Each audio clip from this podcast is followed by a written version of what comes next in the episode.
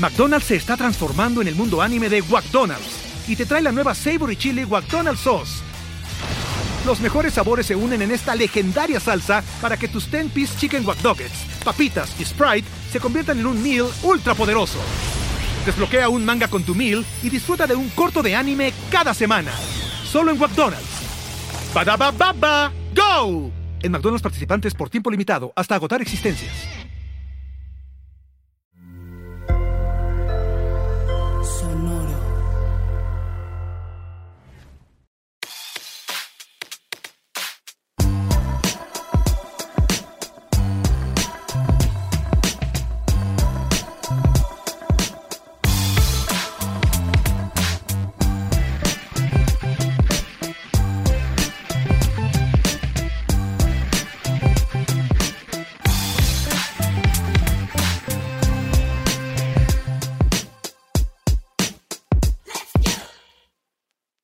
¿Qué tranza raza? Bienvenidos a otro episodio de Músicos de Sillón.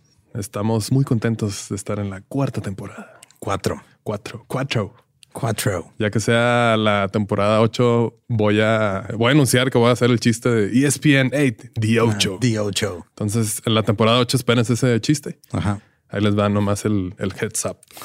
Eh, ¿Cómo estás, Dexter? Yo estoy muy bien. Muy bien. Sí. Eh, ¿Cómo va esa investigación enciclopédica de... Eh, va, va bien, güey. Sí. Sí. La neta está, está chido. O sea, como que aprender cosas que no sabías. Sí, la neta sí, güey. Pero sí, es este demasiada información a veces. Muy bien, nos Mucho con todo. chisme, mucho Mucho chisme. chisme, mucha paja. sí. Como en todo hay que saber Hay que despajar. despajar. Despajar. La paja no siempre es buena, pero de vez en cuando sí. Eh, pues bueno, bienvenidos a este episodio. Creo que ya van a saber de quién vamos a hablar después de haber leído el título, que todavía no sé cómo va a ser. Entonces el título es el título que están leyendo. El 9 de septiembre de 1999, a las 9.09, un sampler explotó en un estudio. el estudio de unos jóvenes prometedores de la escena musical. Estos jóvenes se llaman G. Manuel y Tomás. ¿Se pronuncia G. Manuel? ¿Eh? Siempre lo he dicho como Guy Manuel. Guy Manuel, pues ya ni sé. O sea, en inglés lo dicen de una manera, en francés otro dices Guy Manuel. Guy, Guy Manuel, Guy Manuel. Guy Tomás. Manuel de Home Cristo. De Homen. Tomás Van Galter. Pero pues a estos güeyes les explotó un sampler este, en sus estudios, en sus caras, güey. En sus faces. Y In eso- your faces. Ahora sí, así puse. Ahora sí que in your faces. y estos güeyes, pues los noqueó la explosión, güey. Porque, ah. Cuando despertaron y lograron recuperar conciencia, se dieron cuenta que se han convertido en robots. Oh, shit. Este, y ahí fue cuando nació Daft Punk. Ok. Eh, no es cierto, no nació Daft Punk ahí, pero esta es la historia que ellos contaron como para dar a conocer esta nueva etapa, porque no siempre estuvieron con sus icónicos. Este, No, usaban máscaras de nada robot. más. Ajá, ahorita lo vamos a ir viendo, pero no sé, no, no le había puesto atención a que esta era la historia, güey, pero estuvo chido, güey, Sí. porque también este Y Tomás. lo que, lo que explotó fue un 909, ¿no? Se supone también. Ajá. O sea, las 909. Ajá. O sea, todo, todo viene ahí acá así con, con chingaderas cool, con easter eggs. Pero pues Tomás, uno de estos dos güeyes, siempre estuvo fasci- fascinado con el pedo del Y2K. Entonces como que Ok. coincidió todo y Ajá. quiso aprovechar ese pedo como para esta nueva etapa. Y pues ya, como pueden saber, vamos a hablar de Daft Punk. Y pues nunca pensé estar escribiendo un capítulo de esta banda que me gusta mucho y empezar con Daft Punk era Oh, no. era, era una banda, ya no es. Yo honestamente creo que al rato van a volver y después vamos a dar unas conclusiones, pero pues Daft Punk era otro pedo, la neta. Este, pues digo, es, sigue ahí el legado, Ahí sigue, siguen ahí todos, todas sus, sus aportaciones a la industria. De hecho, pues justo antes de empezar a grabar vimos que ya pues va a salir el, la, este, el- el- la edición del décimo aniversario de, Ajá, de Rams. Ajá. Rams. Rams Sí, del Mexican Lucky. Mexican Lucky. Ya llegaremos a, a ese, a ese álbum. Y Daft Punk era, pues decir que eran un par de DJs o un par de productores, creo que es como encasillarlos, porque pues como hemos estado hablando de diferentes actos musicales, eran algo, o sea, mucho más. O sea, la neta, eran unos artistazos estos güeyes. Muy cabrón la visión que tenían muchas de las cosas que vemos ahorita con actos de este en EDM, este, música electrónica, como que ya lo damos por hecho, pero también son cosas que ellos empezaron a hacer cuando no existían. Mira como los Beatles. Exactamente. o sea, la neta está muy, muy, muy cabrón. Estamos sirviendo poco a poco. Siguen siendo, solo que pues ya cada quien tomó su camino individual. Yo estoy seguro que esos caminos se van a cruzar en un futuro no muy lejano o muy lejano, no sabemos, pero pues después de analizar un poco la historia de estos güeyes, creo que hay dos, tres patrones ahí que, yo digo que no han muerto, está muy cabrón pues como eran pedo de te, hacían algo y luego se retiraban, pero no anunciaban separación, nomás se retiraban por un tiempo. Y a veces es necesario darse estos, estos, breaks, porque pues luego vale verga todo, ¿no? Por estar así saturándose. Pero estos güeyes, pues siempre, o sea, la visión de estos vatos siempre ha estado muy adelantada a su época. O sea, cosas que quieren hacer, ya cuando las hacen, es de que, ay, güey, no sabíamos que, eso, se podía, hacer. y luego ya de repente todo el mundo empieza a copiar eso, o no copiar, pero es como que, ah, sí es cierto, eso se puede es una nueva opción. Ajá. es como el nuevo estándar. Y era interesante ver justo cómo el resto de la escena musical se iba poniendo al corriente con, con ellos conforme avanzaba su carrera musical. Es así de, hey, alcáncenos. Simón. Están quedando atrás. ¿Qué pasó? Qué cañón eso, güey, la neta, güey. Eh, el hecho de crear este personaje artístico, o sea, con los cascos, toda esta estética y esta dirección de arte tan única que pues no podemos evitar verlo reflejado después en actos como pues Dead Mouse, o sea, el Marshmallow, que es ya no están de chavos, creo, pues no sé si MF Doom. MF Doom, este, pues Gorilas, güey, Agretsuko. ese personaje que está bien chido. O sea, siempre, o sea, la vida del, del artista, pues tiene como dos, son dos personas, ¿no? O sea, lo personal y, lo público. El, y el, público. Entonces, llevarlo a ese nivel de, ok, somos un personaje para todo el público, vamos a hacerlo realmente en serio, ¿no? Hacerlo bien. Siempre me, da mucha risa el mame de Daft Punk sin cascos y fotos de güeyes random. Sí, así acá. que sí, de ahorita que no, es que no hay, hay un chingo de fotos de sus primeras giras, todos salían ellos sin cascos, todo el mundo sabe cómo son, la neta. Hay un chingo de entrevistas de como que el que más habla es Tomás, más que Jim Manuel, pero los dos, la neta, pues ahí están, todo el mundo sabe cómo son, ¿no? Eh, eh, eh. Desde su icónica presentación en Coachella 2006, que vamos a ver que fue un pedo buquearlos, porque no, era, o sea, Daft Punk es una banda que nunca se caracterizó por sus giras, o sea, tuvo bien poquitas giras. Y tú sí los lograste ver y yo, los logré ver, güey. ahorita voy a llegar a ese punto y voy a presumir, porque la neta, conforme fui escribiendo este guion, me di cuenta del nivel de presumición que puedo hacer. Y este, que justo esa gira, bueno, esa presentación en Coachella 2006 sirvió como un cáliz de lo que están preparando para ya el Alive 2007. Todo lo vamos a llegar ahí a su tiempo. Ya, pues, ya te me adelantaste. Tuve la, oportunidad de asistir ahí. En no, no me adelanté yo, se adelantó mi envidia.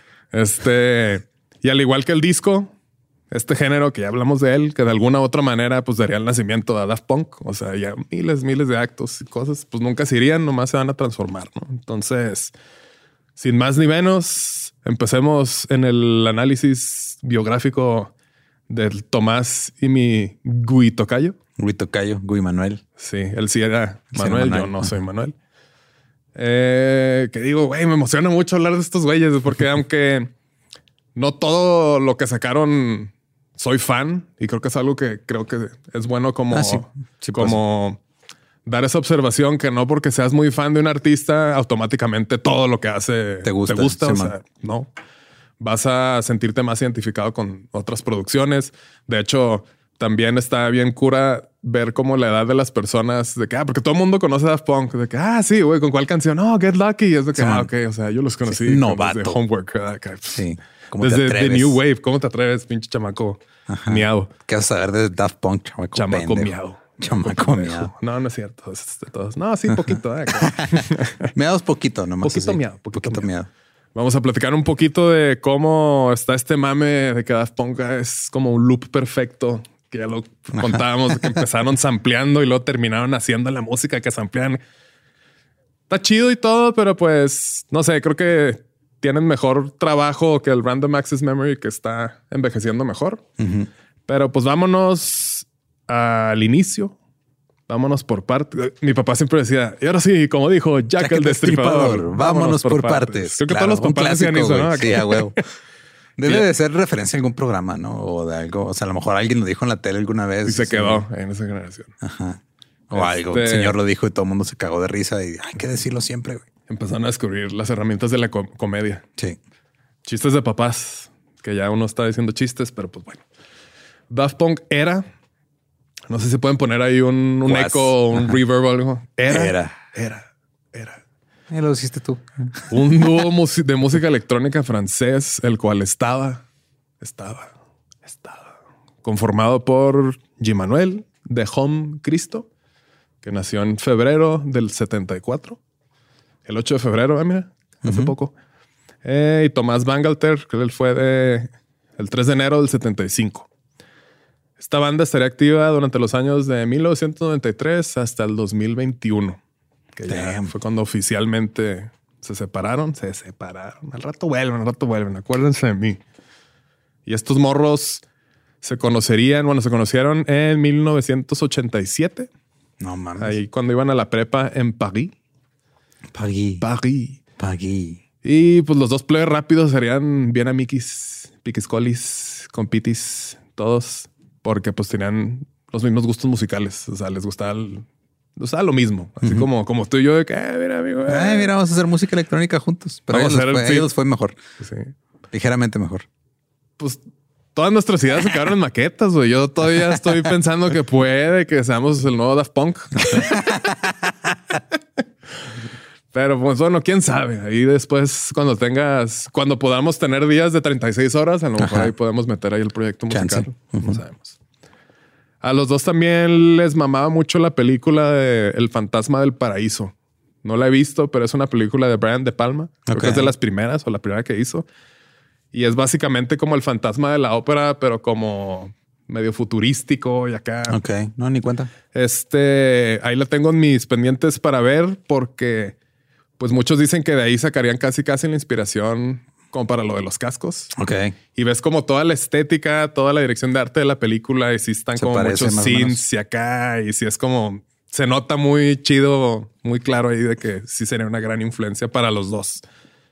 Sí sacarían muchísima inspiración para su la estética de su proyecto, como dirían los chavos de hoy, aesthetic. Ajá, La asteric. Para La los aesthetic. que no sabían, aesthetic se usa así de esa manera, no Sí. es como el este usar ropa de tu papá y cámaras Polaroid Ajá. y aesthetic. hip hop. El aesthetic es algo que se viene usando desde hace rato, chava los miedos, pero no se quedan. Aquí queremos a todos, miedos o no miedos. Y fue tanto su amor por la música que en 1992 el Tomás, el G. Manuel y no me vas a spoilear, pero al rato lo voy a decir. eh, Ah, sí. Otro morro que se llama Laurent empezaron una banda que se llamaba Darling en homenaje a la canción de los Beach Boys, Darling. Ok. O sea, Es les una gusta canción mucho chida. ajá, Sí. el rock, acá ese. Nos mama la música, hay que hacer música. Empezaron con esta banda, la cual grabaron, o sea, esta canción que se llama Darling de los Beach Boys, de la cual tomarían para el nombre de su banda, la, la grabaron como cover, junto con otras rolitas, y estas rolitas saldrían como en un disco de compilaciones ahí en el 93. Ok. O sea, como que varias bandas, dentro de ellas Darling.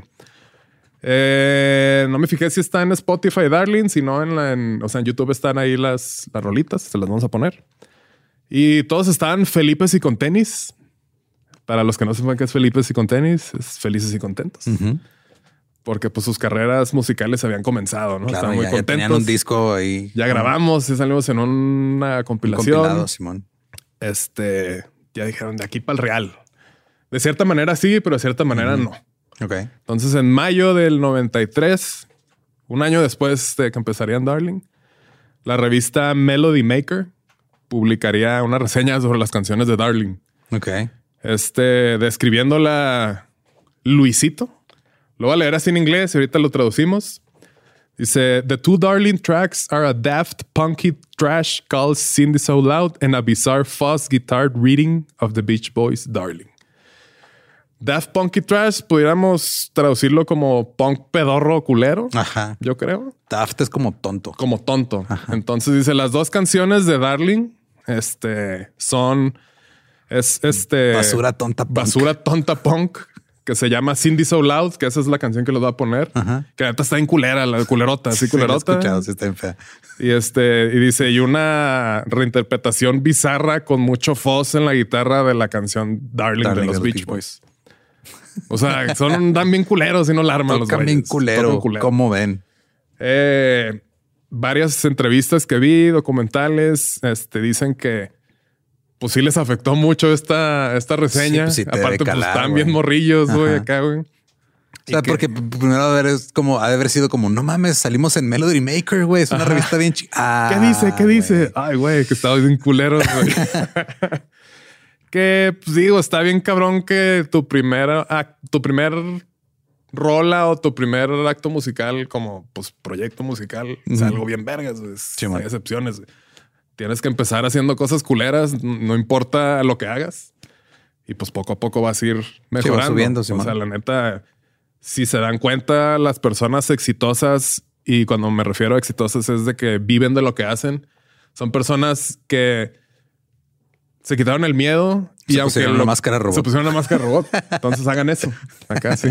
Te quitan el miedo y es que no te quitas el miedo. O sea, Más el miedo sigue como- ahí, lo, lo- lo empiezas a, a controlar. y a Quitas a el miedo favor. como que de la fórmula. Es de que vas, vas a seguir ahí. Sí, a lo mejor nunca te va a gustar siempre lo que estás haciendo, pero es como que tienes que empezar y luego de repente pasa tiempo y luego, ah, mira, esto que hago ahorita lo comparo con lo que hice cuando recién salí, pues está mucho mejor. Y así, y así, y así. Y luego ya de repente, pues te dedicas a lo que te gusta. güey. Entonces, éntrenle, éntrenle. Si Daft Punk hizo Soul Loud, ustedes pueden hacer lo que sea. La neta sí está culera. Está rola, muy güey. culera, Sí, yo también sí, cuando sí. aprendí por qué se llamaba así, busqué la rola y fue, lo entiendo. Entiendo al periodista que escribió eso. Sí, no, no, no. O sea, tal vez un poquito cruel, así se mamó poquito. en nomás Pero pues es un crítico, chido, güey, pero es su pues, ajá. chamba, ¿no? Acá, sí. Sí, es lo que hemos platicado, que luego editorializan demasiado y por querer ellos imponer su opinión o por ellos querer sacar así como que, ah, miren, soy bien vergas y escribo cosas acá, insulto a la gente. Ya se hacen groserillas. Sí, man.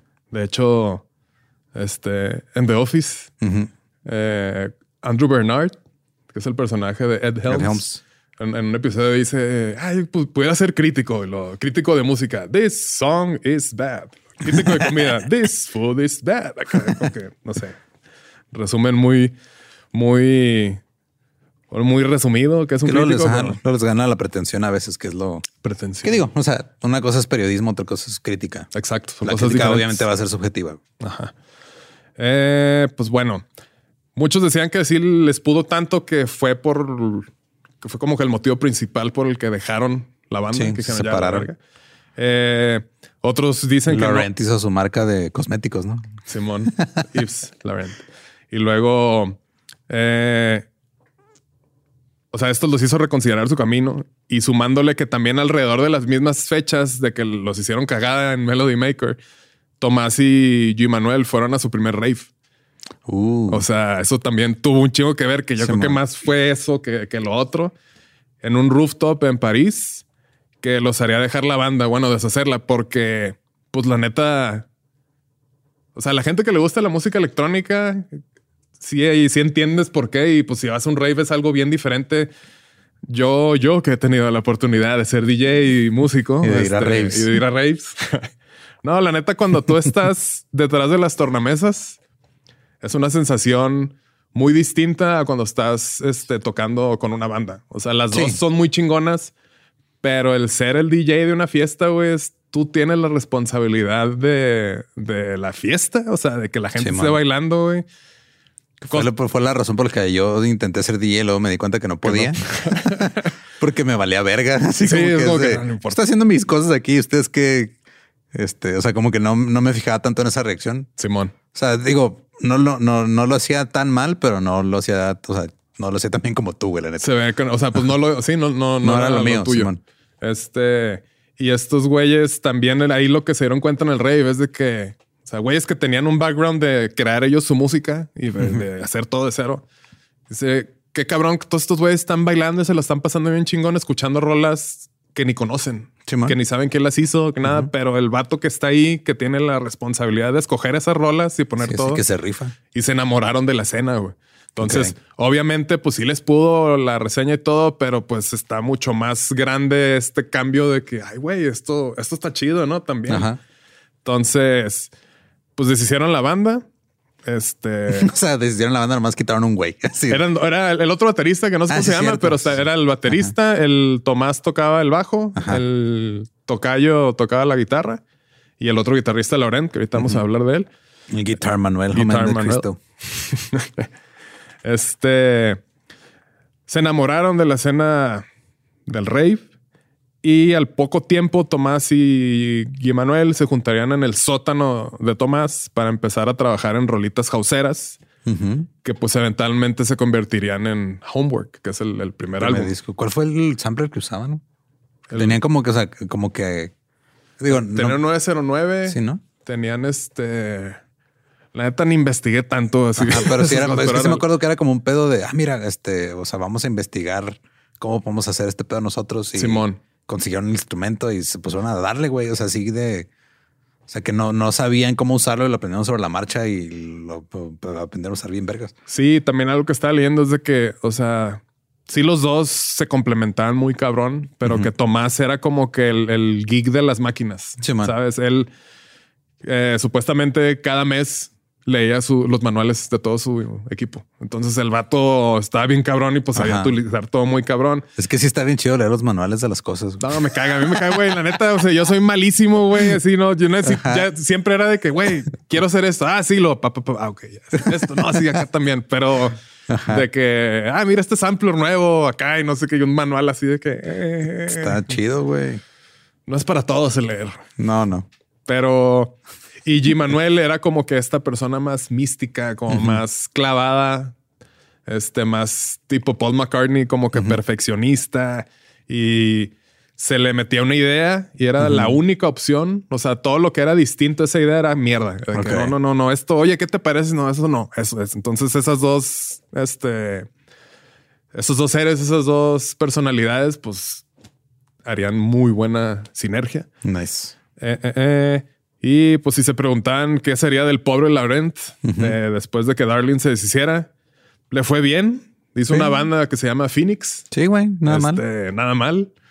Que pues también ahí los tres les gustaba todo ese pedo. Se juntaron, hicieron pura cagada y pues cada quien en lo suyo le fue mejor. Ese güey sí le siguió por el pedo de la, de la, la banda. así Simón, ese güey aprendió a. Digo, muchas, o sea, sí tiene influencia, sobre todo las primeras este, rolas de, de Phoenix, sí tienen mucha influencia también como del disco del dance. ¿Del disco de qué? Del disco y el dance, o sea, Ah, en general. sí, Sí, sí. tienen influencia acá de. Sí, pues es que el- el- los franceses son muy buenos para todo el pedo así como funky. Sí, Curioso, man. ¿no? O sea, que empezaron, chido. trajeron el disco para allá, se fue a Europa y todo y empezaron a, a entenderlo muy bien. Y este, pues ya se fueron al sótano de Tomás, empezaron a trabajar todo el pedo. Y durante un rave en Euro Disney, Wow. que pues ya es que en París hay un Disneyland, Ajá. conocieron a unos escoceses y artistas de house techno de un acto que se llama Slam, Stuart Macmillan y Macmillan y Ort Michael. O, bueno, M-E-I-K-L, Michael, no sé cómo se diga. Y estos güeyes este, son los que los firmaron el label de Soma Quality Record, Recordings, basado en Glasgow. Estos güeyes platican que, o sea, eh, Tomás y G. Manuel pues eran muy fans de Slam. Ajá. Este, pues, house techno, ya otro pedo acá. Que cuando el, el manager que tenían en, en- en esa época, los Daft Punk, fue como que consiguió ahí, este, eh, están estos güeyes, los quieren conocer y entraron y fue como que, ah, no mames. Y los, los de Slam dijeron, sí, entraron estos morritos porque pues estaban bien morros Sí, y se veían muy, muy niños, dice, bien introvertidos, bien serios, güey, o sea, muy, muy tranquilos. Y pusieron su single, que era The New Wave. Ok.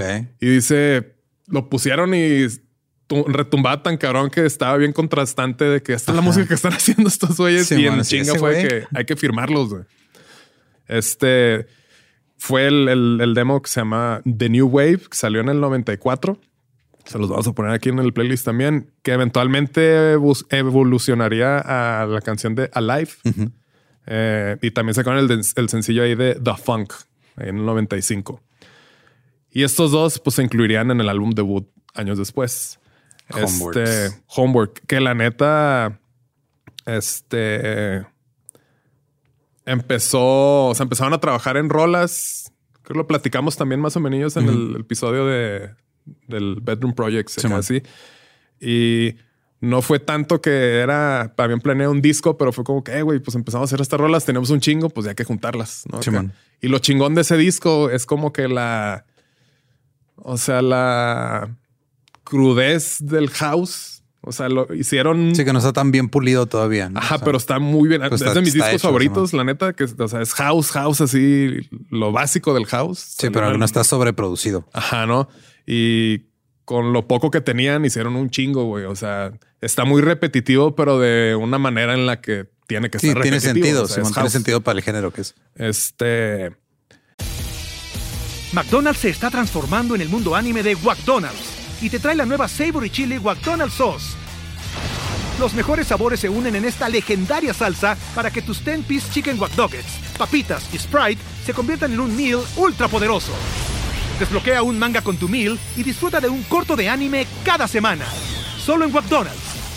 ba baba go! En McDonald's participantes por tiempo limitado hasta agotar existencias. Y para la fecha de cuando ya Da Funk se lanzó, pues estos güeyes ya tenían un chingo de ofertas de disqueras. Esto es como por el 95. O sea, en el 92, Darling, Ujú. valió. Ya para el 95, Ya era chinga. O sea, Sí, ya tres años y ya estar acá este, establecido. Por lo menos iniciando. Simón, o sea, los güeyes dicen, decían, hemos recibido faxes Faxes, Dice, güey. wow. de Dinamarca, de Suecia, de España, de Japón, de Nueva York. Estos güeyes en París. Ujú. Dice, y eso que solo hemos vendido 15 mil copias de, del Ok. sencillo.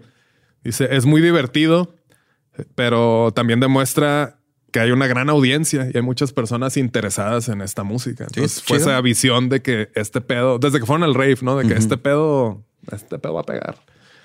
Y este, ya tenía un chingo de ofertas, pero como el papá de Thomas había sido un músico en los setentas que ya, o sea, una carrera pues decente, Ajá, pues ya se la sabía, ya se sabía cómo está el business, como dicen acá en la Ciudad de México.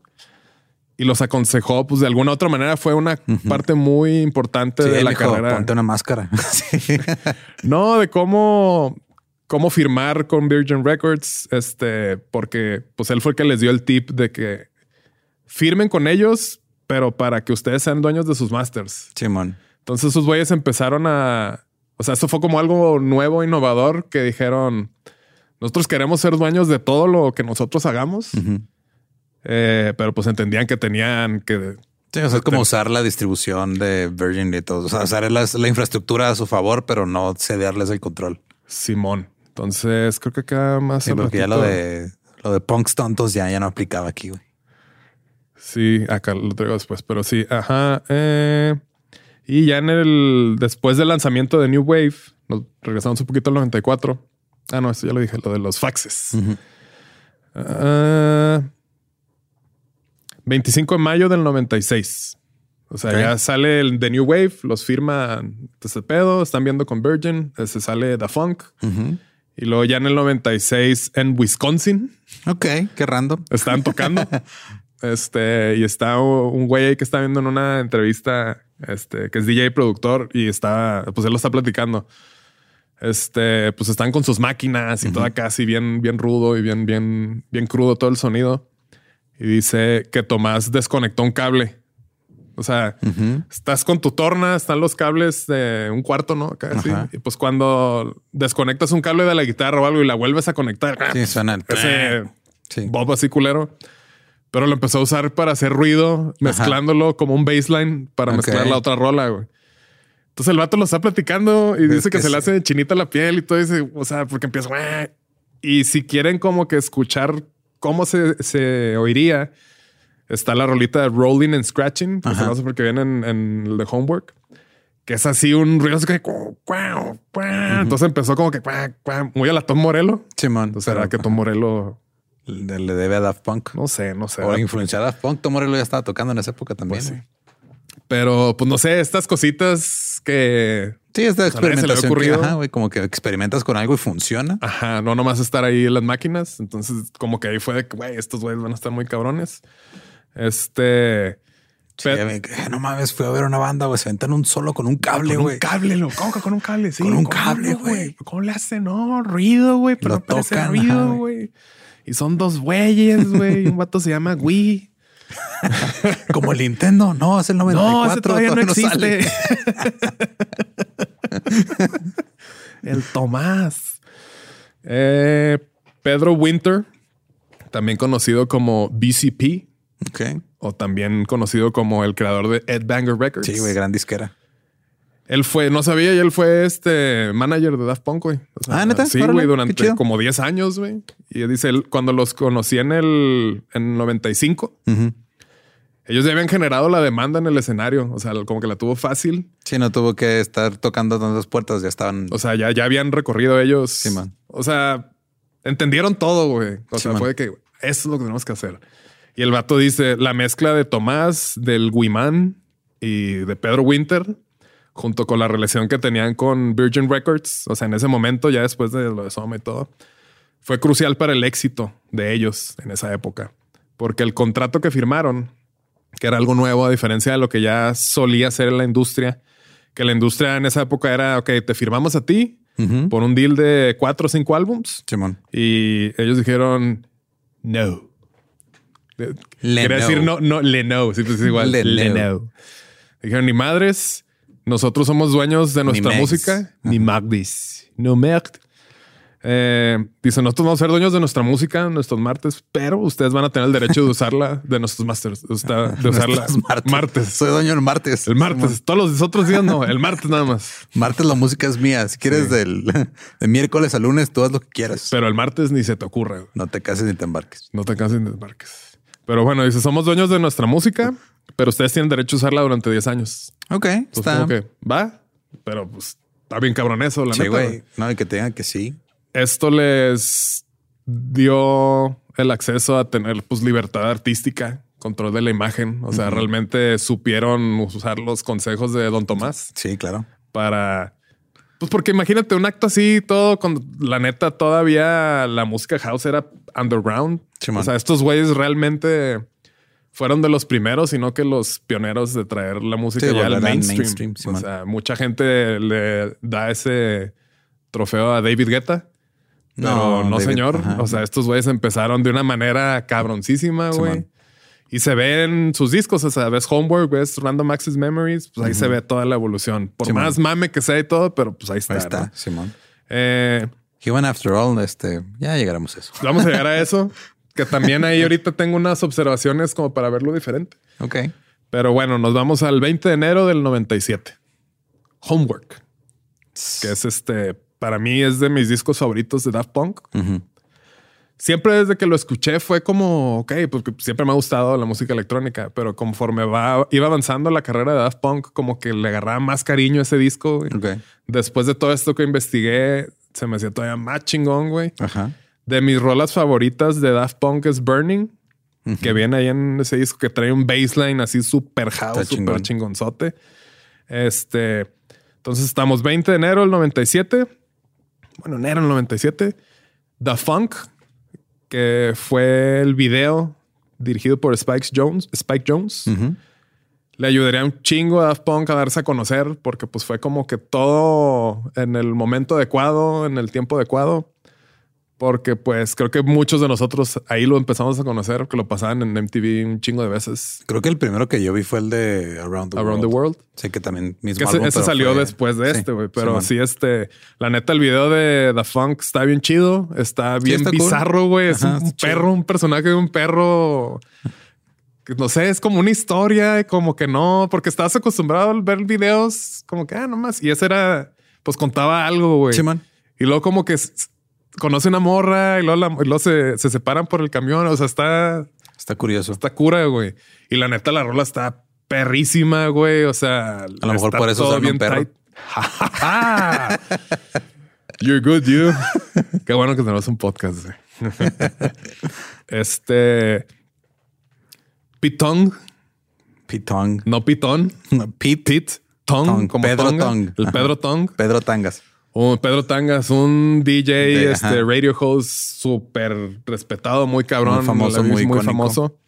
Dice que estos, o sea, es el mejor move que han hecho para su carrera artística, eh, hacer un video con Spike Jones y usar The Funk.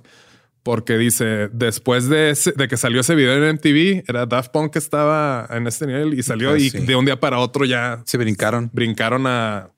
Somos una verga. Simón. Pues es que también era en la época que pues, Spike Jones estaba como que dejando de hacer este videos con los Jackas y luego está empezando a dirigir videos de música, una que otra peliculilla y como que él también a él también le ayudó a establecer su visión artística y como que separarse del el montón. güey.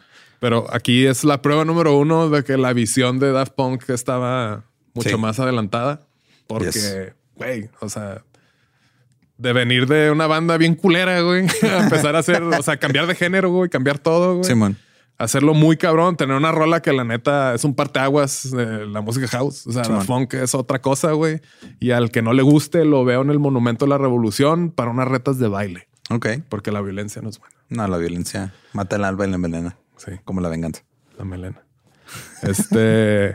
ah, ah, ah, sí, entonces el pitón dijo que aprovechar a Spike Jones en esa época, en ese momento, fue las mejores decisiones que tomaron. O sea, después de un chingo de decisiones, pero esa fue como eh, great move number one. Después, eh, Michel Gondry, que ya hablamos de él también, se enteró de la existencia de Daft Punk. Este. Y se le ocurrió convertir Around the World en imágenes. Está en vergas porque la parte del documental donde está viendo esto, este, pues ya está Michelle Gondry está y es- está ocupado buscando algo antes de empezar su entrevista y luego ya pone una hoja de papel así grande y luego saca un pincel así. Ok. Y pintó la acrílica azul y lo Daft Punk y dibujó un casco. y, acá- y lo que está platicando, Como ¿no? así muy como visual, tomando güey, nota. ¿no? Ajá, Simón. sí, ¿verdad? que, ah, qué vergas, ¿no? Acá. Este. Sí, creo que si alguien esperaría que sea una persona muy visual que tiene listo para expresarse es Michelle Gondry. Pues sí. Y el vato pues empieza a platicar cómo se juntó con este, pues con estos güeyes, ¿no? O sea, vio, escuchó la rola y todo y fue como que quiero, pues quiero... Sí, que cada, que quiero- cada elemento sea una imagen. ¿no? Ajá, pero quiero trabajar con estos güeyes y el vato dice que no le gustaba, o sea, dice, no me gusta tener como una junta previa o empezar a desarrollar una idea antes de conocer a los creativos con los que voy a trabajar. Ok. Entonces, hasta que estaban los tres, el vato dice: Yo estaba en, en- estamos en mi cuarto de hotel, yo estaba en la cama, ellos estaban sentados en sillas y ahí empezaron a platicar de la idea, que se me hace una- algo muy interesante el no empezar a trabajar en el concepto hasta que estés con las personas con las que quieres trabajar. Sí, pues para que estén todos este. A- no sé, a mí, a mí, a mí, a mí no me gusta así, me gusta mínimo con dos, tres ideas, pero pues está chido, ¿no? De que, ok, que está. Simón. Dice porque te ahorras como que tiempo en ir en direcciones incorrectas. Entonces dijo, bueno, señorón, claro que sí. Y el vato dice que G. Manuel fue el que empezó a, a sugerir algo de coreografía. Ok. Entonces, como que empezaron ahí ya a ver todo ese pedo. Y luego dice a, a la, a la estilista que tenía ella, le digo, oye, dice, pues, ¿qué pedo con el budget? Entonces casi no hay presupuesto. Dice, bueno, entonces quiero unos robots. Dice, ah, ok. Y el vato dice, al parecer fui yo quien sugirió usar cascos de motocicletas para parecer robots. Entonces como que él fue también uno de los que sumó después de Fantasma de- del Paraíso, como Ajá. que él. Y pues los, la- este es un casco de moto con unas antenas, se sea, muy, Muy básico. muy básico, pero demasi- con demasiada creatividad, también pensado, también ejecutado, que pues por eso conectó, igual que el disco de Homework. O sea, por eso Sí, está como pues es que también, o sea, digo, Gondry sabe cómo utilizar este elementos visuales que aunque se vea barato, está chido. Ajá. Y ahí es donde pues entra la creatividad. Por eso es por lo que te vas a dar a conocer, no tanto por tener algo de mejor calidad. O sea, es que se vea lo que eres capaz de hacer con lo que tienes. Para esa época, pues la banda todavía no tenían sus icónicos cascos de robots. Eventualmente empezarían a comprar máscaras chafillas en tiendas de Halloween para asistir Sí, a man. sus entrevistas, porque pues ya la fama empezaba a notarse. O sea, estamos hablando de, de la nada a pum, algo bien cabrones. De repente toda esta atención mediática, este, todas estas entrevistas y a ellos realmente nunca quisieron ser parte de todo ese pedo. O sea, Sí, no les realmente les zurraba y les cagaba todo ese pedo de andar con entrevistas y en photoshoots y todo. Y pues realmente valoraban su privacidad. Por eso empezaban a esconder sus rostros. Entonces Pedro Winter decía que sí, sí, esa era bien común que andamos en Tokio o acá en unas entrevistas y rápido yo me iba a una tienda a buscar pues, una máscara fuera, más porque se la pusieran. Siempre eran como un antifaz así como de carnaval y luego hay unas máscaras como máscara invisible, transparente. güey. O sea, un chingo de cosas. Se empezaban a poner como que ya traen la idea de no querer. O sea, Daft Punk es Daft Punk y Tomás y el Wii Manuel son diferentes. Son su propia persona aparte. Su propia persona. Este también el, el Pedro Winter decía: Este dice, una vez estábamos en una junta con Virgin Records en Nueva York. Como que después de ver cosillas, todo el pedo, entonces ya como que se acabó la junta, íbamos a ir a comer a un restaurante, de que dice yo, Daft Punk, pues los ejecutivos. Y llegó, salimos y había una limusina que los iba a llevar al, al restaurante. Y Tomás y G. Manuel se fueron corriendo. se fueron corriendo porque no querían así nada. Y si se fueron, tomaron el metro y llegaron ahí por su cuenta al, al restaurante. Dice, yo iba solo con los ejecutivos en la limusina. De que no, pues sí. Sí, acá, no, es, que así son Así son los. Sí, artistas, sí. ¿no? Acá. Entonces hace bien chingón eso, que ya traían bien claro de que ellos no querían ser recon... O sea, todo es por la música. Simón, que Era la no- música y lo que están creando. Y eso está tan cabrón, también tan adelantado, porque pues ya sabían que lo que iban a crear iba a durar para siempre, güey. O sea, Simón. esto Wii, Wii Manuel y el Tomás, pues no van a estar para siempre, pero Daft Punk sí. Varios artistas, o sea, después ya de... Esta es la época de Homework. Eh, deja nomás aquí pongo el disco, lo vamos a escuchar.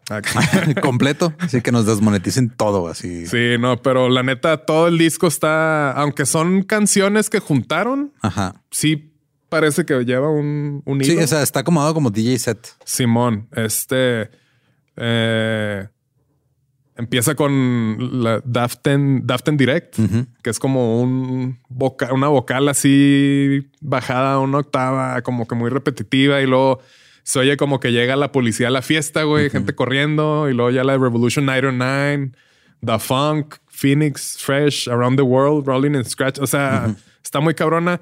El track número 9 de Homework se llama Teachers. Ah, se me hacen una de las cosas más chingonas que Está se pueden hacer. Simón. Que es un beat así también muy houseero repetitivo y nomás están diciendo nombres de sus influencias. Ajá. Este está muy cañón.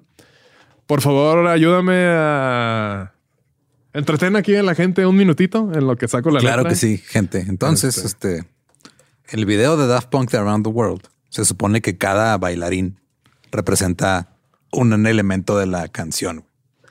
Sí. Eso está bien chido. Entonces, si, le pones atención y pones a ver qué está haciendo cada uno, cuando ves el video te das cuenta, ah, ese es el bajo, ese es el cinte, ese es la- el beat. Y esa parte a mí se me hizo muy chingona, como Sí. una manera muy padre de... Y que cada baile representa, o sea, todo Simón. está chingón. Está cool. Este, dentro de los que mencionan, dice Paul Johnson, empieza pum, pa, pum, pum. Paul Johnson, DJ Funk, está este George Clinton, está DJ Hell, Louis Vega, Dr. Dre is in the house, yeah. Este DJ Dion, Gemini, eh, uh, uh, Green Velvet, que es un güey de este house muy, muy cabrón también. Ok. Eh, DJ Tonka, DJ Peer, eh, uh, Van Helden, Dave Clark, Armando. Armando. Este, sí. está, está muy... Romanthony, que ya falleció Romanthony. Ah, Este, ahorita vamos a hablar de él. Pero está bien cabrón. O sea, es de que vamos a inmortalizar a nuestras influencias en un track. Y esto mismo hizo Soulwax eh, en este, pues en un disco, el, el The Night Versions creo que fue, ¿no?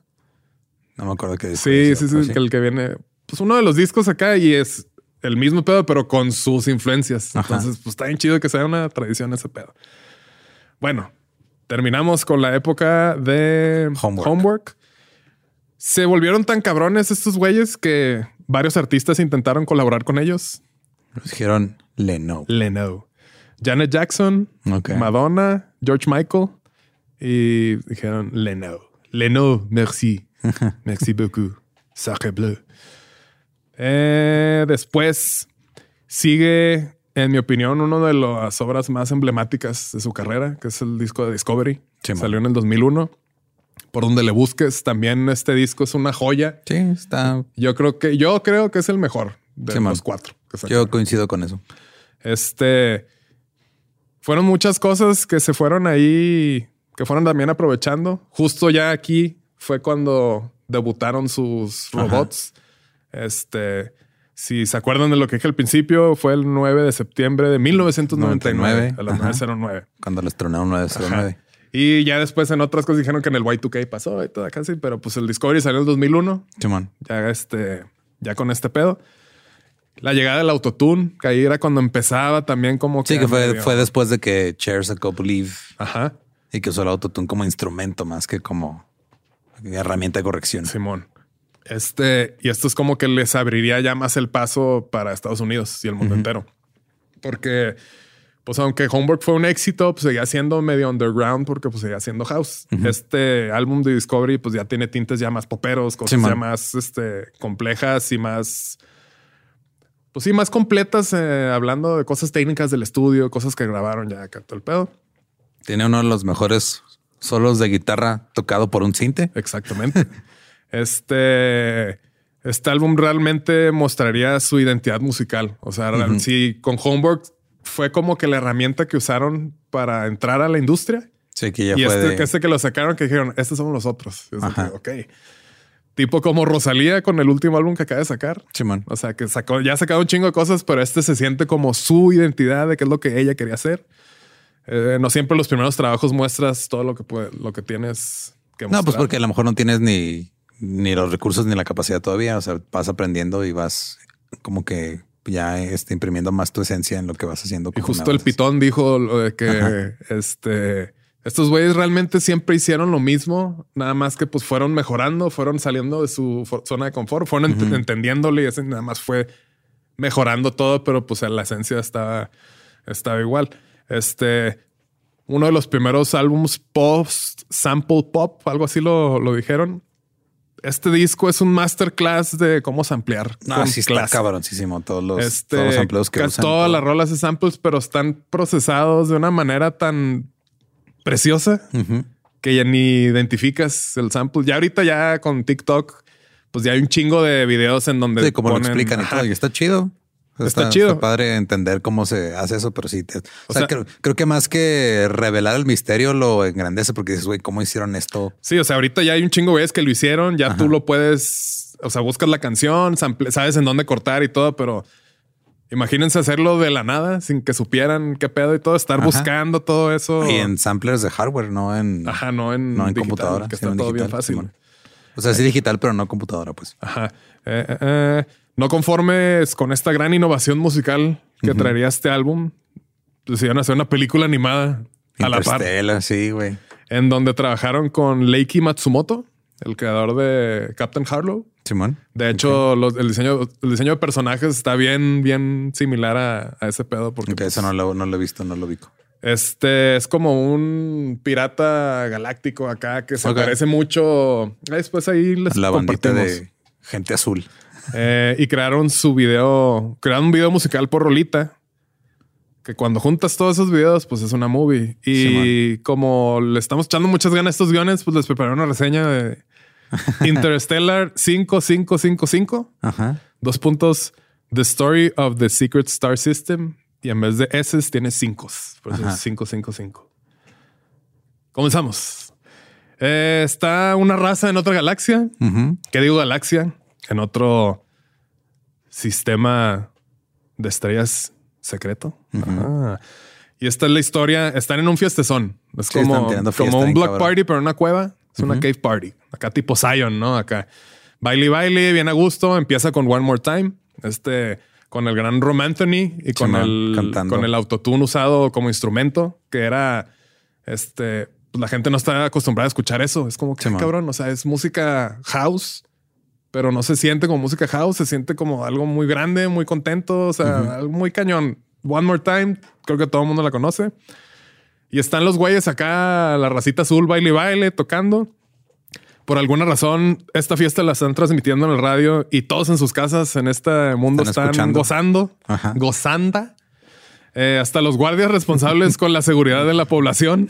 Están tirando fiesta bien a Están tirando fiesta, tanto que se les infiltra un equipo de SWAT que empieza a fumigar a todos, se duermen y pues se los llevan, ¿no? Los raptan a la bandita. Y luego ya se ve que un vato que maneja una Flame B, al parecer está enamorado de la bajista de la banda y le llega un mensaje de auxilio de los puñetas que, que descuidaron el sistema de defensa del sistema de la estrella secreto, haciéndolo ya no tan secreto. El vato que los raptó se los lleva a la Tierra, los convierten en zinc Simón, básicamente. les borra las memorias y los diversifican. Sí. Los pintan de acá, ah, tú vas a ser este de este color de texto acá y todo uno de cada uno. Para el video, este aquí es ya One More Time. Está la de vamos a poner aquí nomás como para tener las El orden. el orden. One More Time, Aerodynamic es cuando se los Sí, llevan. se los llevan, Simón. Este Digital Love es cuando el vato que estaba manejando la Flame B le dice, Sí, eh, güey, tira paro, güey, la cagamos. Y luego la de Harder, Better, Faster, Stronger es cuando los están convirtiendo en NSYNC. Ujú. La de Crescent Dolls, que también es de mis rolas favoritas de estos Está chido ese está Muy cabrona. Este muestran cómo ya los andan ofreciendo a las disqueras y pues hay que sacarles jugo y todo. Que por cierto, Crescent Dolls es el nombre ficticio de la banda De que les ponen ya que los hacen en NSYNC, es The Crescent Dolls. Eh, después, para la canción de superhéroes, vemos cómo el chofer de la Flying B en realidad está bien cabrón y pues en medio de un gran concierto de los Crescent Dolls llega a, a salvarlos, ¿no? Porque traen como unos rastreadores, todo el pedo. Este pasa todo este pedo, titubea, se llevan a la morra, salva a los demás. Está bien chida la película. Sí, la neta, sí neta, está cool. Muy, muy, muy De los pocos animes que he visto. Sí, o sea, pueden ponerlo. eh, no sé, creo que es la mejor manera de. Si vas a sacar algo visual junto con el álbum, las Ajá. dos tienen su esencia de Sí, está chido. a fin. Simón. Ya para la canción de High Life, también de mis favoritas de, de Daft Punk. eh, se ve que está como una premiación tipo los Grammys, en los cuales están, o sea, nominan a The Crescent Dolls por la de Simón. One More Time. Y dentro Y de los nominados está, sale Daft Punk. Simón. Este, cuando empezaron a trabajar en la película, que se juntaron con el diseñador este Matsumoto. No sé si lo dije mal. Sí, Matsumoto. Eh, le dijeron al vato, ¿sabes qué? Para esta nueva etapa vamos a... Empezaron a trabajar ya con un taller para hacer sus, Para sus- los sus cascos. cascos. O sea, para esta nueva etapa queremos debutar nuestras nuevas personas. Entonces, queremos que el diseño, o sea, lo hagas tú junto con el taller, porque pues fue como que la primera vez que salió en ese video ellos. O sea, porque salen ahí eh, los Daft Punk.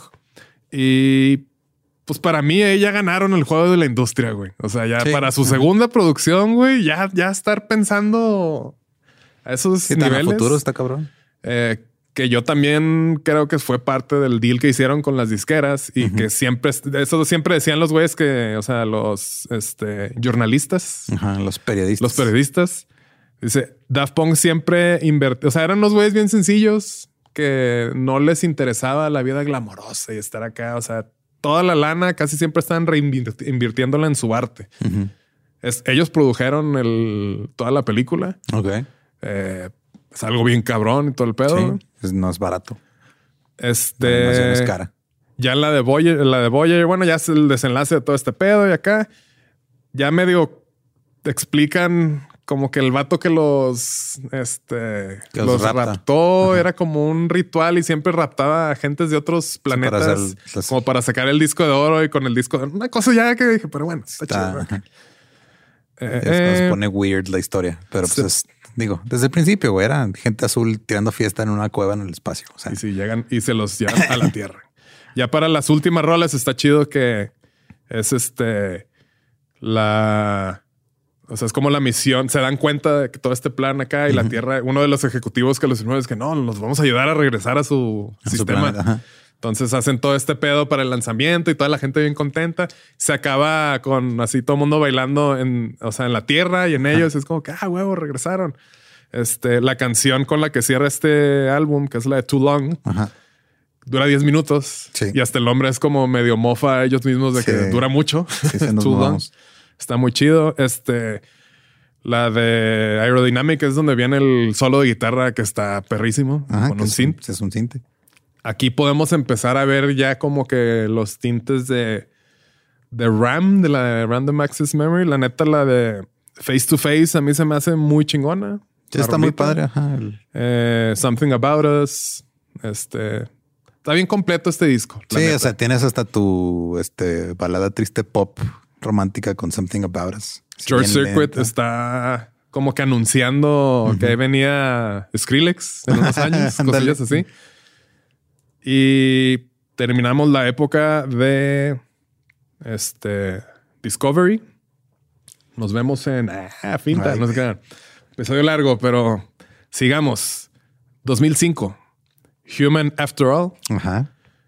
que es su tercer álbum, el cual habrían terminado en un total de seis semanas. Y sí se nota. Cuatro, cuatro semanas para la producción, dos Sí. semanas para la postproducción. Sí se nota. La neta no es de los mejores discos. Este, Es el que menos me gusta de los tres, de los cuatro. aún así, O sea, de hecho me gusta más el soundtrack de Tron que me que ahí, ahí vamos a llegar. Sí, aún man. así, pues mostraría la habilidad de salirse de su zona de confort. O sea, es algo Sí. que no tiene nada que ver con lo que estaban haciendo. güey. Dijeron a la verga. Este, a lo mejor nomás lo sacaron como para cumplir ahí con sus deals con Virgin. No sé. Este, no dieron, no hicieron nada para publicitar este disco. no, más salió y ya. dijeron queremos que el disco haga lo suyo. Ya después dijeron no, sí, no fue una decisión tan buena, pero Simón. pues aún así siendo un disco culerón, pues salió la de Technologic, Robot Rock. O sea que No me gustan casi. O sea, No, Technologic, lo- una vez este, en mi época de que me aburría y me ponía a hacer remixes a lo güey.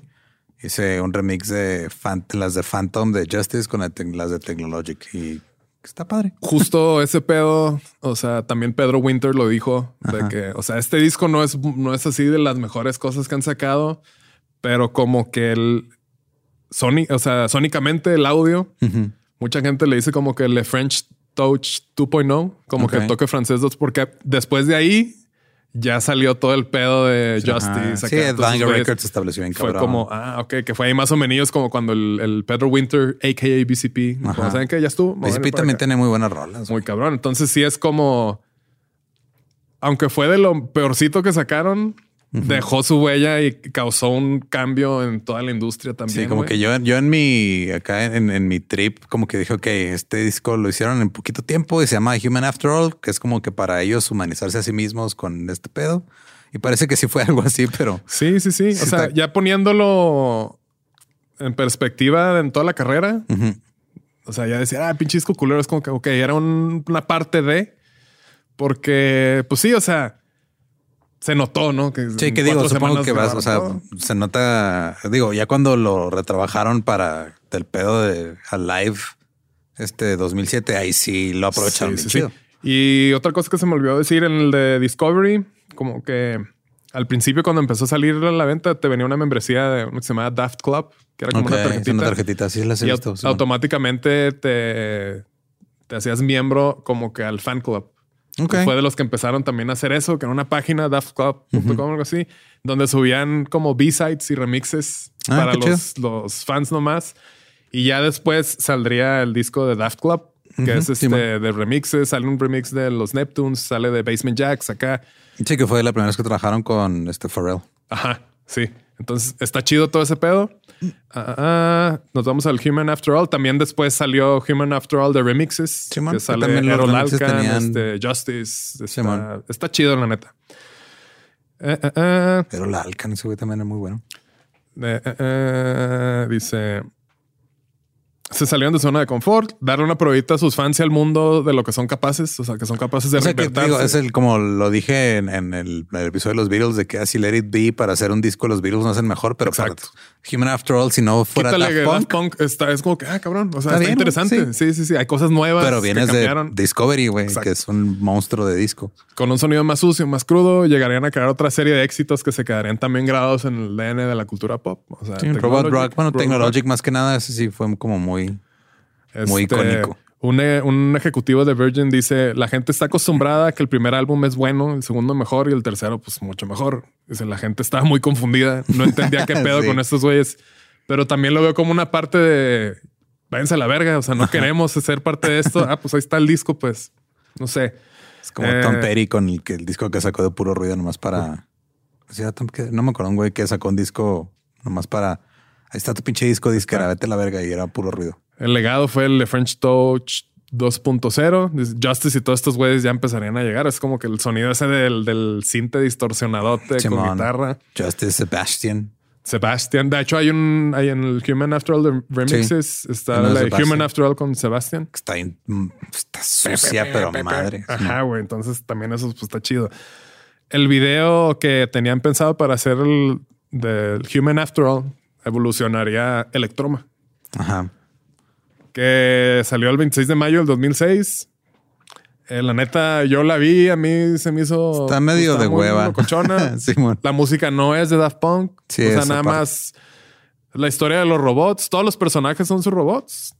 Y al final es de que explota uno de ellos. Mucha gente lo tomó como, ah, ese es la- el fin de la era de los robots. Ajá. Viene alguna otra cosa. Pero no. Pero no. Ajá. Fue, yo creo que, pues, de tanta necesidad de ex- eh, expresarse artísticamente, que como que íbamos a hacer esto, no todo, mon- no todo les iba a pegar. O sea, Human After All tampoco fue un gran éxito. Entonces, pues bueno. Ah, ah. Sí, que en ese usaron muchos vocoders con sus voces robóticas, que fue como. O sea, en el Robot Rock, Human After All, Simón. esos tracks usaban Steam Machine, usan como el mismo parche de voz de Sí, de hecho ahí lo describen, o sea, Homework estaba muy repetitivo, Ajá. pero porque tenía que ser, así es el género, pero Human After All sónicamente está muy repetitivo, todo eso igual. O sea, si no, no, hay- no está esa variedad que estaba en Discovery acá, entonces como que sí harta el disco. Eh, ya para este pedo de fue Human- 2005, ¿ah? Dos, ajá, no, salió en el 2005, sí. Y ya en el 2006 salió lo de Electroma. Ya para aquí se veían los cascos un poco más simplificados. Sí. Los primeros que sacaron Discovery eran una chingaderota con LEDs y Sí, man. Traían unos, Unos guantes, unos guantes también, con, muy con mamones, comandos ¿no? para controlar lo que ponían. Traían una mochilota con toda la circuitería. O sea, era un desmadre así. Y ya con estos ya fue nomás el puro casco. Ah, la sonrisita que tenía Tomás ya no, Ya ya se nomás era así. sí, o sea, ya está más, más funcional. Este, y el Pedro Winter decía, era como, estos ro- los robots para esta movie parecía como que si tuvieran un pie en Mad Max y otro en Tron. Ajá. Chan, chan, chan. Eh, eh, para estas épocas, eh, estamos en el 2005, Ujú. en el 2006, eh, la mítica, este, el mítico concierto en Coachella. Coachella, Simón. En el 2005, Coachella le ofrecía 250 mil dólares a Daft Punk y dijo, le no, merci. En el 2006 le dijeron 300. Ok. 50 Este, Pedro más. Winter les contestó de que no, fíjense que Daft Punk no hace tours, pero Coachella es un festival muy sexy. La oferta está chida. Déjales pregunto. Ok. Entonces, típicamente un promotor les da un avance, da un avance del 10%. O sea, les tocarían 30 mil dólares, ¿no? O sea, que sí. Pero estos güeyes dijeron, no, ni madres, necesitamos más. O sea, casi todo, pues. Porque lo necesitamos para construir nuestro show. Y los güeyes de que, verga, no, pues, pues está bien. O sea, los hemos estado queriendo buquear desde hace un chingo porque no. Para, hasta- estamos en el 2006.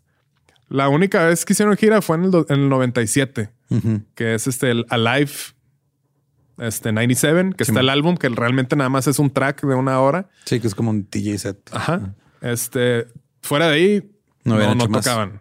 Este, y se rumora que para esta época, o sea, ya cuando dijeron Simón, danos lo más que puedas de anticipo, que se agarraron comprando LEDs, se agarraron comprando todo, se hicieron un equipo. Dice, nadie sabía qué estaban haciendo, ni siquiera Pedro Winter. O sea, dice, nada, no sabíamos ni qué verga. Que hasta la demanda de LEDs en Estados Unidos, este, no era, o sea, no alcanzaban, como que se acabaron todos los LEDs. Estamos hablando del 2006. Este, ya los LEDs ahorita, pues estaba muy lados, sencillo, sí, o sea, pero no estaba tan, tan pelada. Eh, sí. Este, llama a Inglaterra porque no sacamos no hay. todos los O sea, oye, focos no, de un no, ya no país. hay, ya no hay. Entonces se están armando todo este pedo muy cabrón. Eh, Pedro Winter dice que de repente lo citaron un día así en, en- en un- en una sala donde están ensayando y todo. y lo sentaron así enfrente, así de acá. Se va saliendo esta pirámide y todo. Es de que, cabrón, ¿qué es eso? Y empiezan la- las rolas. Dice, primero pusieron pura, nomás el audio. O sea, de lo que estaban preparando para, para el show de Coachella. Dice, era una mezcla tan hermosa y perfecta de los tres álbums. O sea, el Homework, Discovery y Human After All. Mezclaron todo Sí, en una sí cosa tan chingona, sí, güey. Este ya pulieron las mezclas y todo. O sea, el homework, este dejaron una joya, la neta. Este y dice, güey, pues esto va a estar bien cabrón. Ya llega el pedo de Coachella, güey. Este habían tocado unos güeyes que se llamaban Audio Bullies. Y este, ellos tocaron el, el- el- nunca he ido un Coachella, pero está el, el tent este que está ahí como siempre es actos de música electrónica que supuestamente le caben 10 mil personas, que había 40 mil. Este, siempre como que entre actos dan un break como de 30 minutos. Estos veces esperaron una hora. O sea, nadie dice, nadie sabía nada, nadie sabía ni, ni qué iba a pasar. Todo el mundo era como que, pues, estos güeyes que todo esto es previo a todos los shows que estamos acostumbrados del EDC y todo el pedo Simón. que dos DJs. Aparte, pues ya tenían, venía medio muerta la carrera, porque Sí, man. pues de Human After All ya había pasado todo el hype de Discovery y todo el pedo. Este, una hora. Entonces ya en eso empieza, se abre, sale esa madre, son estos güeyes. Pirámide gigante, Simón. Y pues, pum, güey, bien cabronzote, güey. Dice, todo. todo mundo empezó este, a textear. Todavía no, ya, pues, 2006, todavía ni salía el iPhone. O sea, era puro SMS, ¿no? De que a la verga el show que estamos viendo, que no sé qué, ya ahorita lo, está al nivel como de misticismo y de legendariedad del Live Aid de Queen. O sea, Ok. es algo que el del 2006. O sea, que ahí fue todo el pedo. Eh, el pitón dice, todo el mundo dice que estaba ahí, pero pues la neta, un chingo de gente dice, pues no es cierto.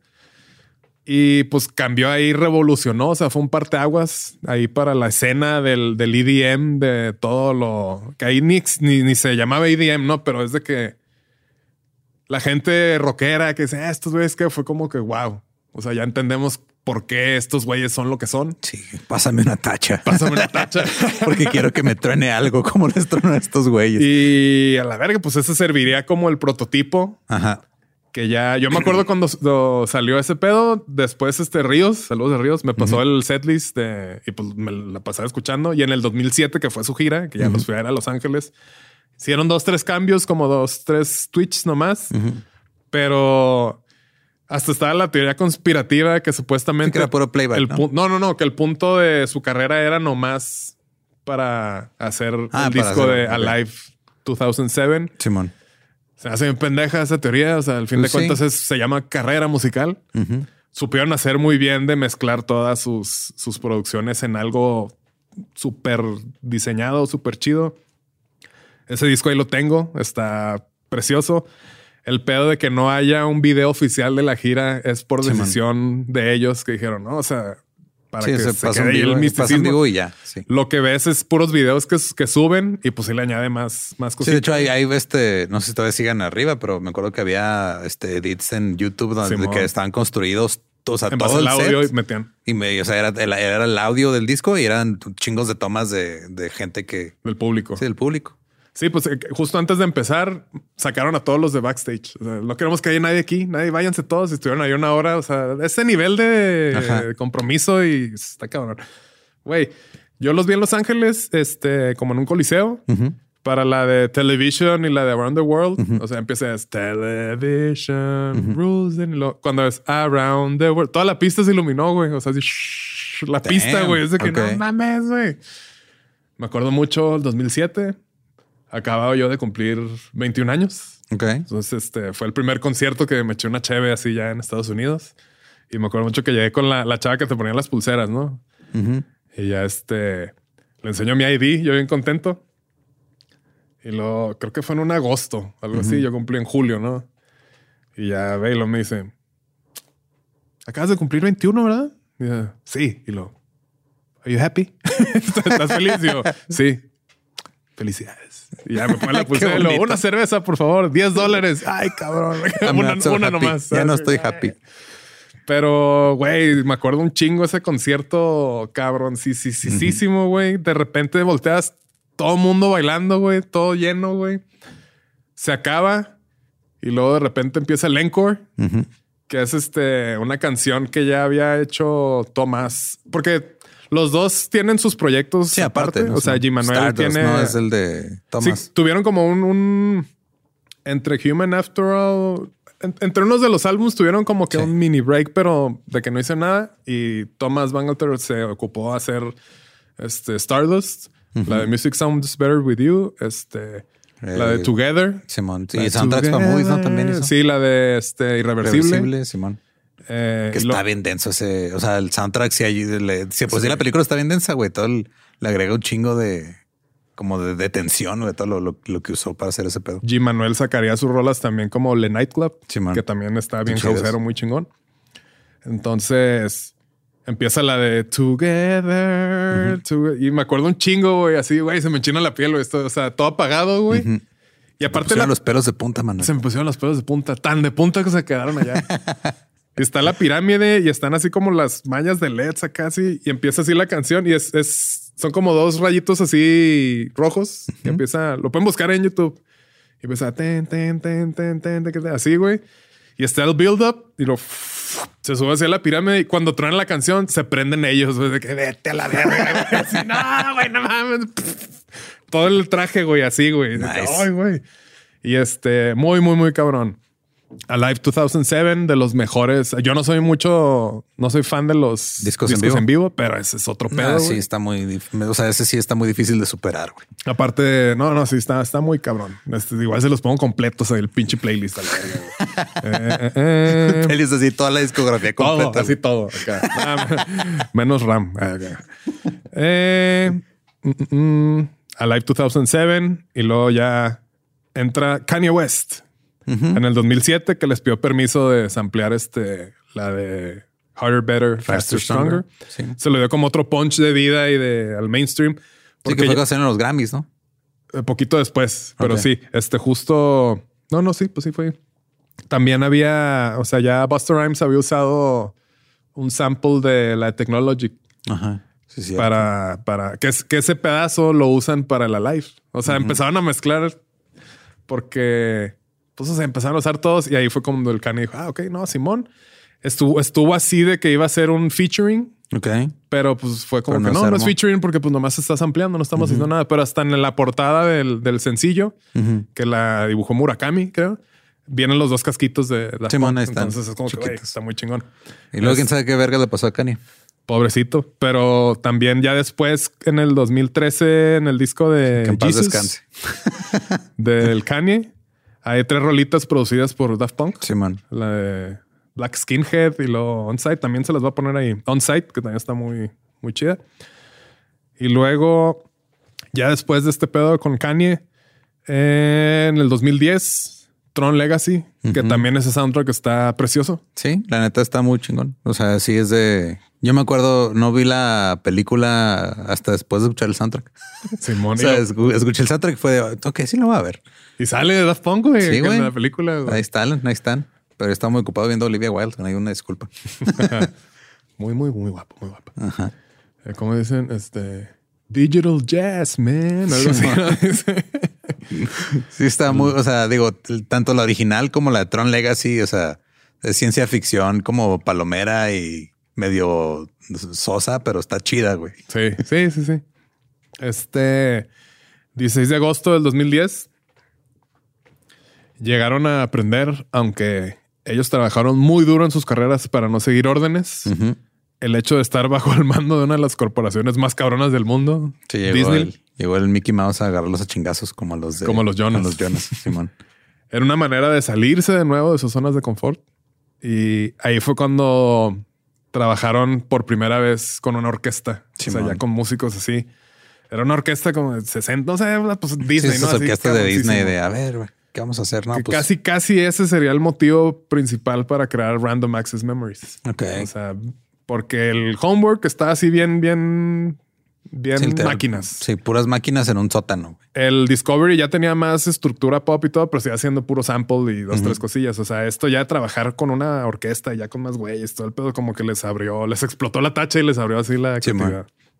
Este, el disco, pues se rumoraba que la primera versión estaba muy hausera y que, Sí, que les dijeron que dijo, no. No, no mames, entonces le hicieron un poco más, pues, theatrical. Y este, Sí, uno de los ingenieros que trabajó ahí estaba viéndolo en, en, en el documental y el vato dice, este, pues tenemos como que la parte digital de la canción y la parte de la orquesta. Y es como que, a ver, quita la parte digital, ponlo más la orquesta y todo. Y era de que, pum, en cuanto empezaron así a tocar, es de que, güey. Y la neta sí, sí está mezclado muy bonito Sí, sí Daft está. Punk con, con todo. La canción de The Rest. Sí, que es como que la más este, Daft Punkera.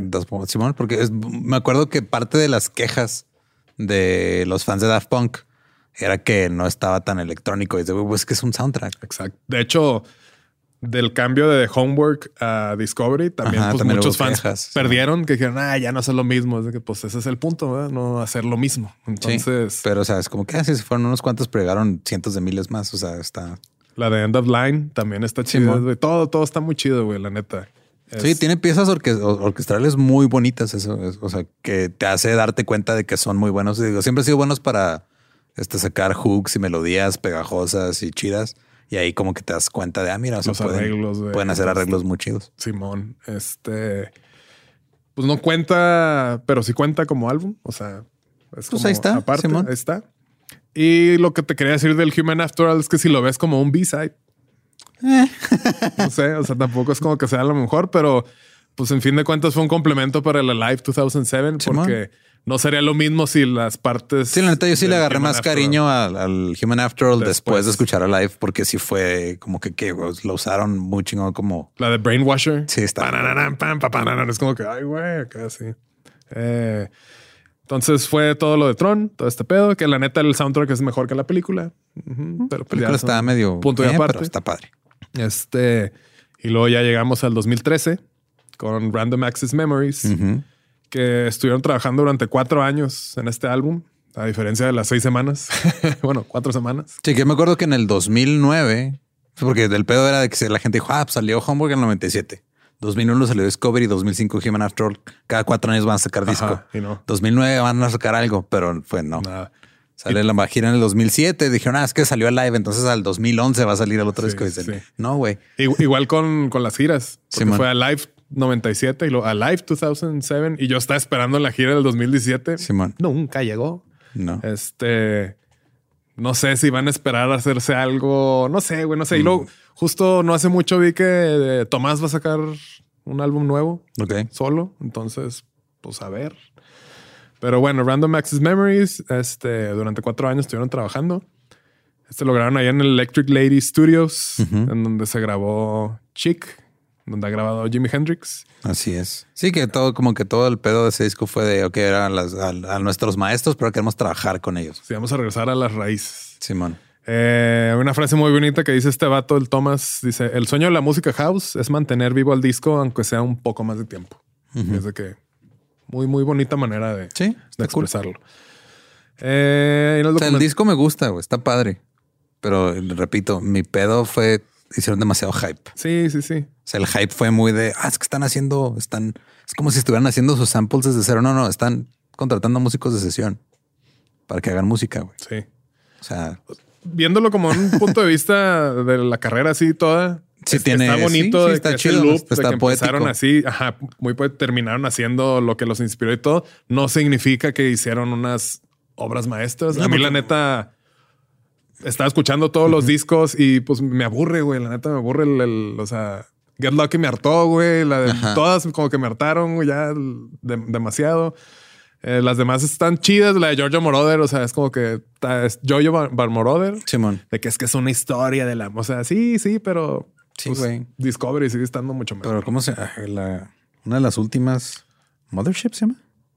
A ver, si me das Porque me 30 acuerdo, o sea, segundos. Me acuerdo que también cuando salió el disco sacaron como que mini documentales hablando de la producción de cada rola, güey. Y donde yo sí dije, aquí ya están mamando, fue cuando usaron un pianista. creo que Paul era- Williams. No. No, Chili González era, ¿no? El pianista. Ah, sí. eh, a ver, de atrás para adelante. Contact, Doing It Right con Panda Bear, Fragments of Time con Todd Edwards. Fragments Mother- of Time se me hace como una versión nueva de Face to Face. Ok. Este Contact es la que se me, se me hace que cierra chido. La de Doing It Right con Panda Bear. Ahí tuvieron pedos porque Panda Bear sale de Animal Collective, una banda de música electrónica muy experimental que no es como muy variable que digamos. Eh, y Panda Bear este, estaba teniendo como que mucho hype junto con Avi el otro güey, que son los dos líderes de Animal Collective. Y este, la neta, la de Doing It Right, o sea, el mismo Panda Bear dijo, güey, es que no sabíamos que estabas, o sea, yo batallé un chingo para colaborar con ellos, güey, no sabía qué quería, no sabía qué pedo. Y al final salió eso, pero la neta, o sea, no me gustó cómo quedó. La de Instant Crush con Casablancas también Ah, se me hizo como que muy... eh. El video está bonito, güey. La de Contact es mi, mi favorita, creo que de ese disco. Pero cuando estaban hablando de la de Within, que empieza con piano, que dicen, ah, es que eh, queríamos que llevara como que cierta, cierta continuidad del disco, pero la rola que habíamos hecho de Within este, estaba en, en otra tonalidad este, que la de que la anterior. Entonces aquí González tuvo que aventarse todo un pedo de nomás cambiarla de mayor a menor y ya, güey. sí. O sea, es un pinche cambio que Mucho se ajá, o sea, que lo hacen un, un chingo de artistas a cada rato y fue como que todo el mundo oh, encontró la nota perfecta, güey. Cabrón, nomás es una modulación y ya. Ese es el pedo de este disco, como que Sí, se man. les fue de la mano el mame. Sí. O sea, porque también, creo que también lo mencioné en el, la vez que hablamos de estos güeyes, pero cuando estaban grabando, porque aparte de que ah, la canción con Giorgio Moroder es de que pues nomás está hablando, Hablando, el vato no sea, hizo nada. no- no hizo o sea, nada, Simón. y que entra al estudio y lo, sí, queremos que, que nos platiques un poco de lo tuyo y se siente y le pregunta el Giorgio al, al- uno de los del staff, dice, ¿por qué hay tres micrófonos? Dice, Ah, es que mira, este micrófono es vintage, es como de los 50, no sé qué, y este es un poco más nuevo de los 80s y este es el uno muy cabrón, muy nuevo.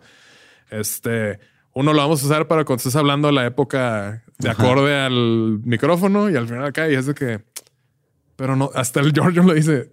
Eso no ¿Qui- va- quién lo- nadie lo va a notar y lo, ellos lo van a notar. O sea, es mamón, güey. Así, Sí, güey, o sea, sí. esas cositas fue que Sí, no, están- no ajá. añadieron lo que pensaron que iba a añadir. Otra de las mamadas que se me hizo es de que, como para el pedo de publicidad, que supuestamente el Thomas se acercó con, creo que era en Colombia, ah, Columbia Records. Ajá. Total, que les dijo a los de marketing, este, llegó un libro de puras fotos de espectaculares de los ochentas, que era Ok. sobre ahí en Los Ángeles, que de que Cher y todo, todo lo como se hacía, dice, así queremos hacerlo porque es Simón. de que ver, de que ver, representar a todo este pedo así. Y pusieron espectaculares de Random Access Memories. También en un Coachella, este, antes de, de- creo que fue en el 2000, pues sí, en el 2013, este, estaban alistando el set para que saliera Yeah, Yeah, Yes. Ajá. Y el Pharrell dice, nosotros nos metimos ahí al público y todo porque iban a pasar como que el primer Sí, un promo. ¿no? promo de este pedo que mucha gente se confundió y a lo mejor, ah, no más va a salir Daft Punk. Y pues, pues no, nomás pasaron el primer minuto de la de Get Lucky Ajá. y pues toda la raza, ah, no mames, qué chido. Entonces, como que, pues, está padre. Está que, o bonito, sea- pero para el nivel de mame y de que trabajar con Nile Rogers y todo, pues no sé, como que era para que sea algo muchísimo más cabrón. Es que está bien hecho, o sea, es un buen disco, güey. Está- Tiene buenas rolas, está chido y todo, pero a, a- a mí en lo personal, si yo no me hubiera, porque yo como fan me metí así cuando empezaron a sacar que los clips de cada rola y todo, Sí, sí fue como de, ah, güey, le empecé a seguir y todo, y llegó un punto en el que dije, no, o sea, están, ya estuvo. están exagerando, güey. Sí, sí, sí. O sea, están haciendo lo que se hizo en su tiempo en Stax, lo que se hizo en su tiempo este, en, en todas estas disqueras, este, en Motown. Sí, no están haciendo nada nuevo. Ajá. O sea, no están, Sí. están, están haciendo su versión. O sea, es como este, o sea, como que les dieron acceso a, a- A memorias a- random. a la gente que había hecho lo que les gustaba, ¿no? O sea, Sí, este, todo- sí, sí. pero siento que eh, era algo muy importante para ellos y trataron de transmitirle eso a todos los demás y no se terminó de transmitir bien. que también ahí, pues, demuestra el que tanto verga les vale todo lo demás, de que es para nosotros acá, de que bueno, está ahí, no Sí, o todo sea, el, va el disco conectado. está bueno, o sea, sí lo, sí lo escucho de, este, de repente, me gusta, lo tengo en vinil, o sea, sí lo disfruto. A mí lo que me, me, me desconectó un poquito fue el, el mame. El mame. Sí, sí, sí. O sea, incluso cuando salió Get Lucky dije, güey, está chida el bassline, la guitarra, este, El hook, todo sí todo está, chingón. O sea, el, el- Urapan Mexican Funky. Simón, este, la de eh, Lose Yourself to Dance. Lose Yourself to Dance se me hizo un poquito menos fuerte, pero también está padre, está chida, güey. De hecho, también así como que empecé a pensar, ah, güey, cuando hagan gira de este pedo, que mezclen todo con esto, va a estar Ajá, chingón, sí. porque ya, o sea, como que se están ellos, o sea, que se sa- sampleen lo que le pidieron a los músicos que tocaran, estaría chido, pero pues no lo han hecho. Lo que yo creo, bueno, vamos a terminar un poquito de la época de RAM. Que pues ya casi este eh, Nile Rogers platica que va llegando al estudio Este, y pues van a empezar a grabar y todo. Y si se Daft Punk es, era, es muy fan de Chic. Ajá. Entonces, el momento que se dieron cuenta que estábamos en el mismo estudio donde grabamos con Chic fue que no mames, güey, güey, ¿cómo, ¿cómo escribe rolas? No, pues empiezo con, con el riff, así con la progresión de acordes. De hecho, mis partes favoritas de todo ese pedo, los clips de todo, eran las cuando Las de Nile hablaba Sí, pues es que ese güey es el maestro. De alguna otra manera, pues ese vato inventó el rap, güey. Hizo la de la de Good Times de Chic, que después este se convirtió en Rapper's Delight de Sugar Hill Gang, que es considerada la primera rola de hip hop. Pues es ampliando algo que hizo este señor. Entonces, No, Nile Rodgers es una chingonería, güey. este sí, o sea, la neta. Y bien él- relax. O sea, cuando hablaba de todo, o sea, como que estos o sea, también era esa parte de que estos güeyes así como que bien metidos. de, no, ¿qué hiciste? Güey, ah, pues nomás está tocando y dice Sí, este pedo. sí, y de repente me gusta mapear el, el bajeo Sí, por si se pierde o algo así. Lo que sí dice este vato, el Nile, es de que en la de Lose Yourself to Dance, y, y concuerdo, dice, no, este, sacar, lograron sacar el, el sonido y el brillo así de una manera excepcional de mi Stratocaster. Es- no trae nada, es nomás la guitarra, se escucha muy bonito. Dice esta guitarra, dice, la compré y lo dice, no, no la compré, la intercambié por no sé qué, y ya es su guitarrilla ahí. Sin ninguna otra rola luce así de esta manera. Es que, sí, es cierto. No, no significa que es un rolón, pero sí es de que está muy, muy chido, muy bien hecho. Ah, ya, ya, ya, ya lo dije. Um, pues creo que el- ya platicamos del disco porque tengo dar mi reseña del disco. Ya Ajá. lo dijimos. O sea, es como Sí, eh, está, bueno, pero pues no es la gran. O sea, yo en el, en el orden de como los pongo así, o sea, este, Discovery. mi favorito es Discovery, luego Homework y luego este Tron. Human After All y si no tomo en cuenta Tron, Ok. ponemos nomás este, los discos, discos sin el soundtrack. Uh, Human After All y Random Access Memory los pongo al mismo Al nivel. mismo nivel. Exacto. Por diferentes motivos. Está, güey. O sea, un disco que lo hicieron en, lo grabaron en cuatro semanas, otro que se tardaron cuatro años, Ajá. tiene el mismo nivel creativo, no sé. Pues no sé si nivel creativo, pero por lo menos en lo que a mí respecta, en mi gusto personal, Bueno. yo así los tengo en mi ranking. Pues sí. Eh, el 26 de enero del 2014 tocaron los Grammys. Eh, que fue, y también fue la primera vez que una banda de la escena de electrónica ganaría cinco Grammys. Ganaron por la de Random Que también esa parte se me hizo como este un tache a la academia de que tuvieron que hacer música real, entre comillas, que no fuera Simón. electrónica para que los pelaran. Sí, sí, sí. Esa parte también, esa se me hace como, o sea, es como cuando no toman en cuenta algún género o algo, porque es, es- es como cuando no nominan nunca en los Oscars nada de terror, güey, por ejemplo, Ok. porque no Sí, le ven sí. el mérito, no combinan, no nominan mucha comedia. O sea, como que también este, no, demeritan no. la, la música electrónica, los Grammys, este, por, pues, por pinches mamones, la neta. Pues sí, este, y pues ya de aquí saldría en el 2021 un video que publicaré en sus redes, que es la parte final de la de Electroma. Simón. Y luego ya sale el, eh, la pirámide y las manillas así, y ya ponen 93 al 2001. O sea, que ya se acabó. 2021. 2021. Este, de los últimos trabajos que hicieron, pues fue con The Weeknd. Simón. O sea, que hicieron la de Starboy y la de, Sí, está padre, de Sir ¿no? Comic, que Simón. está chido, la neta. chidas. Salieron con él también en unos Grammys haciendo nada, o sea, nomás así Simón. paradillos. Pero pues siguen ahí, o sea, la neta también han pues no sé, ayudaron un chingo a la escena, te digo, el, el Pedro Winter que hizo Ed Bangers, o sea, que está este o sea, Breakbot, hay un chingo de actos. Banger Records definió los 2000 en la música electrónica. güey. Ahorita alguna rola de Parcels también es producida Sí, por Daft Punk. O sea, siguen ahí activos. Yo creo que, pues digo, el, resumiendo el legado, fue el Coachella 2006. De ahí ya empezó a cambiar todo, güey. O sea, todos estos actos con un chingo de producción y todo, pues antes no existía, ¿no? Ahorita ya es así. Todo el cotorreo que hicieron con el sampleo, güey. Este, yo la neta creo que cuando vuelvan van a hacer un disco bien vergas ampliando Random Access Memories. No sé. Quiero creerlo. Yo tengo, sea, por cómo va ese pedo, van a terminar tocando bluegrass, una cosa así acá de vámonos a lo que estaba antes de la música O que nos gustaba, Darling otra vez acá bien culerote, güey. pero ahora bien. Pues sí. Pero pues la neta, o sea, es una de las bandas más cabronas, más Sí, que sí, ha influenciado a mucha gente, güey. Este sigue ahí, güey. momento en que empezaron a usar los robots, platican así, este, güeyes que cuando están en entrevistas con él, dice, teníamos como dos, tres horas platicando y me fijé que Tomás nunca usó el, o sea, nunca habló como yo, siempre era Daft Punk, Daft Punk. Entonces, como que todas esas cosillas que fueron ahí añadiendo. Sí, siempre fueron muy cuidadosos con su imagen y con todo. Y eso, está, o sea, eso está chido porque le agrega como que todavía ese elemento de no nada más es la música, es la imagen, es le agrega como todo un, un, contexto acá, este, como digo, que después lo hizo Gorilas ya con en otro, otro contexto con personajes y cómics y todo, pero está chido porque o sea, estás ahí por la música y si eres muy fan, te puedes meter todavía más así a, la fondo en, en todo lo que representa cada cosa que hacen. Simón. ¿Qué es lo que hacen muchos? Y si creen que Daft Punk se fue, pues también está la de Night Call de Kavinsky, producida por Guy Manuel. Sí.